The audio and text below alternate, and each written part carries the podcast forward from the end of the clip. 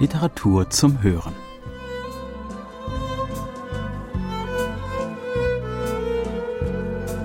Seien Sie gegrüßt, liebe Hörerinnen und Hörer, herzlich willkommen zu unserer Sendereihe Literatur zum Hören, in der wir Ihnen interessante Werke und Autoren der koreanischen Literatur vorstellen.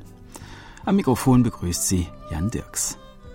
Heute hören wir die Erzählung As Earth von Jo Ji-hyun aus dem Jahr 2021. Die Geschichte spielt in einer nicht allzu fernen Zukunft, in der die Erde von schweren Umweltkrisen heimgesucht wird.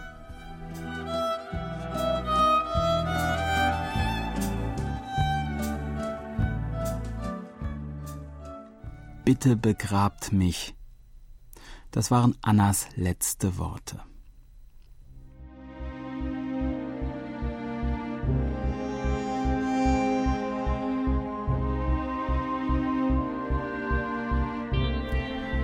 Es war im Jahr 2047, als offiziell bekannt gegeben wurde, dass menschliche Leichen nicht mehr verwesten. Zwar hat es immer wieder Berichte über Fische, Vögel und Haustiere gegeben, die nach ihrem Tod nicht verwesten, doch hatte man das für ein paar Anomalien gehalten, da die Zahl der wild lebenden Tiere ohnehin dramatisch zurückgegangen war. Als allerdings die Nachricht von vergrabenen menschlichen Leichen gemeldet wurde, die unversehrt geblieben waren, und als auf einer Mülldeponie in der Nähe von Paris eine Bodenverschmutzung festgestellt wurde, die mit radioaktiver Strahlenbelastung vergleichbar war, konnte das Problem nicht mehr ignoriert werden.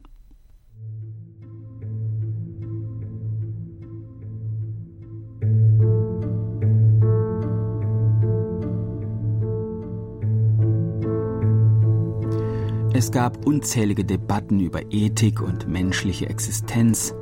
Die Weltgesundheitsorganisation und das internationale Umweltabkommen stuften menschliche Leichen schließlich als Industrieabfälle ein. Anfangs versteckten einige Menschen die Leichen ihrer Angehörigen in der Wohnung, weil sie es nicht ertragen konnten, sie auf die Deponie zu bringen. Das Gesetz wurde jedoch verschärft als mehrere Wohnhäuser abgeriegelt werden mussten, nachdem giftige Substanzen aus den Leichen ausgeströmt waren. Die meisten Menschen konnten es sich nicht leisten, die Entschädigungskosten zu bezahlen. Jeder erhielt einen Plastiksack, der für eine Leiche gerade groß genug war. In dieser Hinsicht war der Tod für alle fair. Die Regierung baute einen umweltfreundlichen Wohnkomplex namens Neo City, der komplett mit erneuerbarer Energie versorgt wurde. Die Bewohner dort erhielten verschiedene steuerliche Anreize, diejenigen aber, die es sich nicht leisten konnten, in Neo City einzuziehen, mussten höhere Steuern und Bußgelder zahlen. Als diese Diskriminierung und die damit verbundene Wut der Bürger außer Kontrolle gerieten, baute die Regierung im Jahr 2054 nur sieben Jahre nach der Eröffnung von New City, die Anlage Icopia. Icopia verwandelte Wärme, Licht und Wind in Strom um und menschliche Exkremente in Wasser und Biogas. Der Blumentopf stand immer noch neben der Eingangstür. An dem Tag, an dem wir in diese Wohnung eingezogen waren, hatten Anna und ich diesen sperrigen Topf gekauft, sozusagen zur Feier des Tages. Er bedeutete uns sehr viel. Seit die Bodenverschmutzung so schlimm geworden war, war Ackerbau nur noch in bestimmten Gebieten möglich. Obwohl die Regierung und die Unternehmen das Saatgut für den Artenschutz kontrollierten, konnte man, wenn man ein wenig Aufwand betrieb, trotzdem an Samen kommen. So hatten wir mit zwei Monatsgehältern Saatgut gekauft. Anna und ich hatten uns in der Sargfabrik kennengelernt. Seit drei Jahren lebten wir nun zusammen in Ikopia. Anna arbeitete weiter, auch nachdem sie krank geworden war. Sie stellte Särge her. Im Fernsehen wurden oft Bilder von der Mülldeponie gezeigt. Das ganze Gelände war wie eine Bienenwabe in Zonen eingeteilt. Die Särge wurden einfach hineingeworfen wie Müllsäcke. Die Gesichter der Müllleute konnte man nicht erkennen, weil sie Schutzanzüge trugen.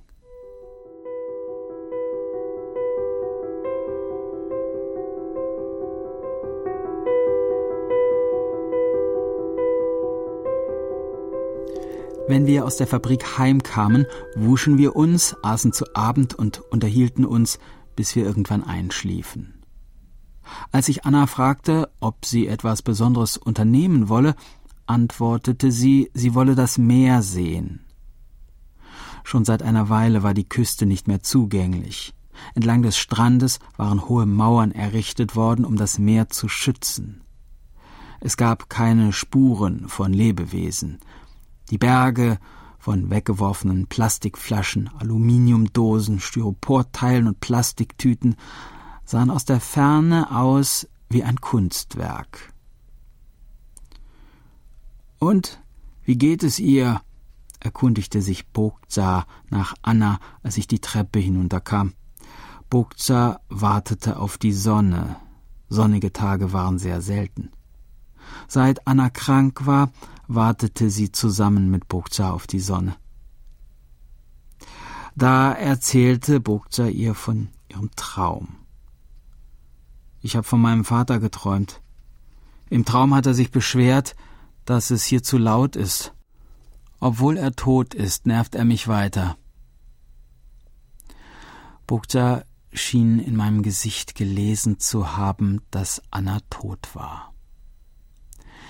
Ich saß neben Bokja, während ich noch überlegte, wie ich Moran und Pyongju davon erzählen sollte.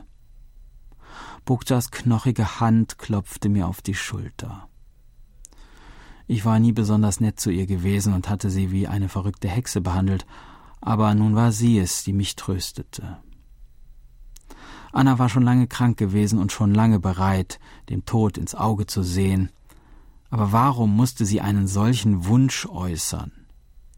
Ich würde wahrscheinlich erwischt werden und eine Strafe zahlen müssen, und dann würde sie ohnehin auf der Mülldeponie landen. Während ich noch über Anna nachdachte, tauchte Moran auf, die in einem anderen Gebäude in Ikopia wohnte. Was machst du denn hier? Pyongju wartet auf dich, sagte sie. Pyongjus Job war es, alte Wohnungen abzureißen. So konnte er sich einen Lastwagen leihen und uns zur Arbeit fahren. Moran arbeitete in der gleichen Fabrik wie ich, und es gab Gerüchte, dass die beiden jedes Wochenende zur Mülldeponie fuhren. Die giftigen Stoffe, die von den Leichen ausgingen, waren ebenso gefährlich wie Strahlung, was die Deponie zu einem sehr gefährlichen Ort machte, aber die Leute durchwühlten sie trotzdem auf der Suche nach Dingen, die sie zu Geld machen konnten. Deshalb wurden diese Menschen Hyänen genannt. Als sie sah, wie ich mich an Bogzas Schulter lehnte, musste ihr klar geworden sein, was mit Anna passiert war. Es war zwei Monate her, dass Anna nicht mehr zur Arbeit in der Fabrik erschienen war.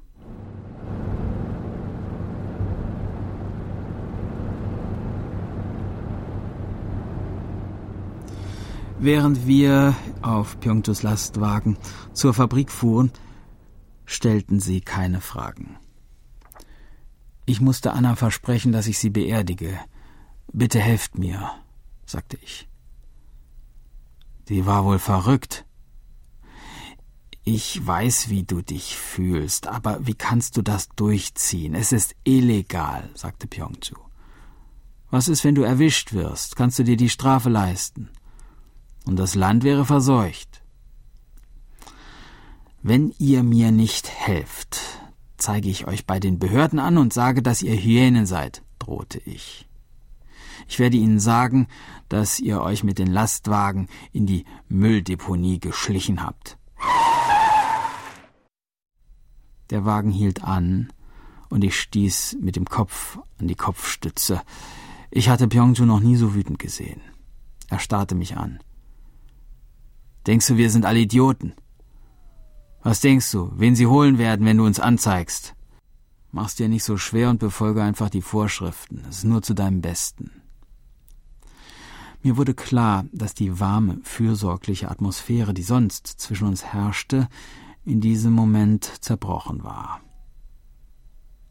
In Ikopia wurde immer dann Strom erzeugt, wenn die Menschen einen bestimmten Weg, den sogenannten Punkteblock, entlang gingen, und die Punkte, die sie für die erzeugte Energie erhielten, dienten dazu, Rabatte auf ihre Rechnungen oder Befreiungen von der Umweltsteuer zu erhalten.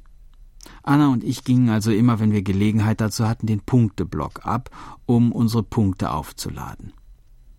Doch irgendwann begann Anna, sich vom Punkteblock zu entfernen und führte mich in Richtung des alten Komplexes.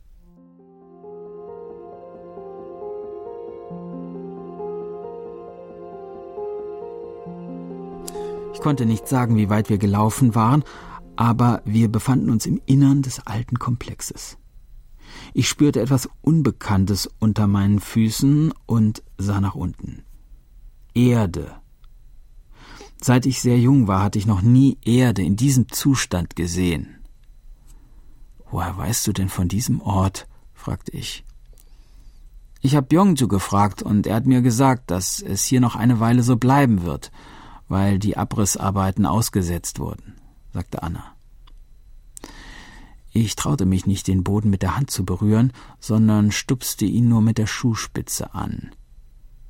Wenn neue Gebäude und Punkteblöcke gebaut würden, wäre der Erdboden bald vollständig bedeckt, um Menschen fernzuhalten. Ich will nicht zu eurem Abfall werden, sagte Anna. Ich wollte ihr sagen, dass sie kein Abfall sei, aber irgendwie brachte ich keinen Laut hervor. Bitte begrab mich, sagte Anna. Ich hätte nie gedacht, dass sie so etwas Absurdes und Egoistisches sagen würde. Ich konnte nicht begreifen, woher dieser Wunsch kam. Ich hoffe, du denkst an mich und vergisst mich nicht, sagte sie. Ich hoffe, du besuchst mich und erinnerst dich an mich. Moran ignorierte mich den ganzen Tag lang. Ich konnte sie nicht dazu zwingen, Komplizin bei diesem Verbrechen zu werden. Ich ging ins Bett, sobald ich nach Hause kam, und stellte den Wecker auf zehn Uhr.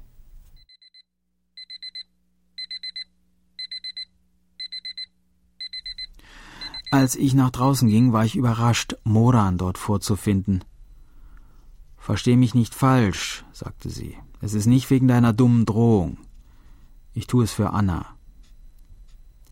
Wir gingen zu dem alten Gebäudekomplex, den Anna und ich oft besucht hatten. Hinter der Wohnung befand sich eine kleine Vertiefung, die Anna und ich früher mit unseren Füßen ausgehoben hatten. Moran schnaubte, als ich eine Gartenschaufel aus meiner Tasche holte. Die Schaufel stach leicht in die Erde. Ich grub eine ganze Weile, konnte aber mit der kleinen Kelle nur ein Loch von der Größe eines Waschbeckens ausheben.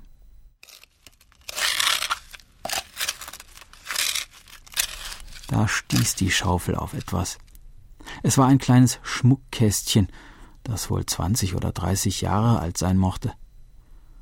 Sieht aus wie eine Schmuckschatulle, sagte ich. Willst du sie öffnen? fragte Moran.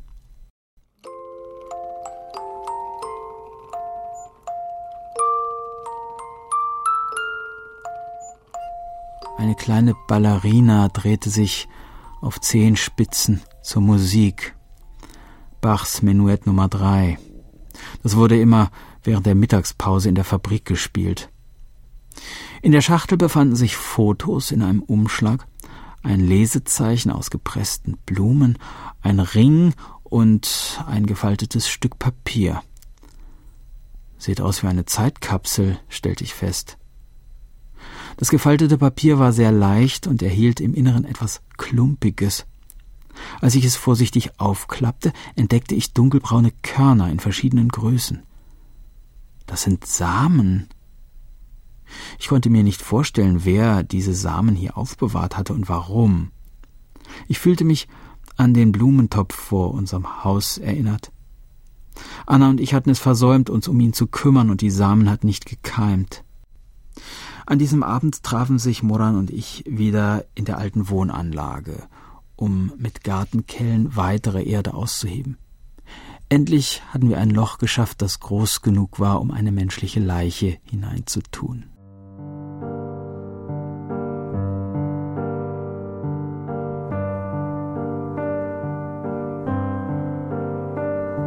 Der Rückweg war ruhig.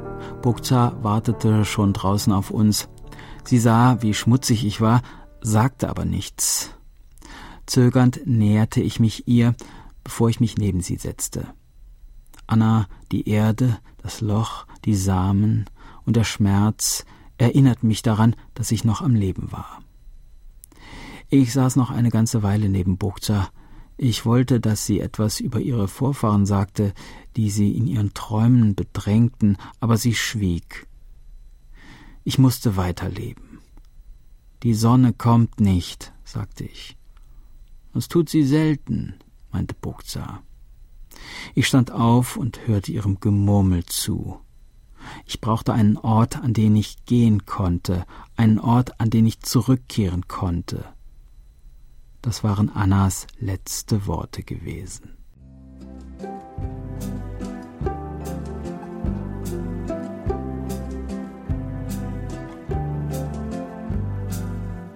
Das war Literatur zum Hören.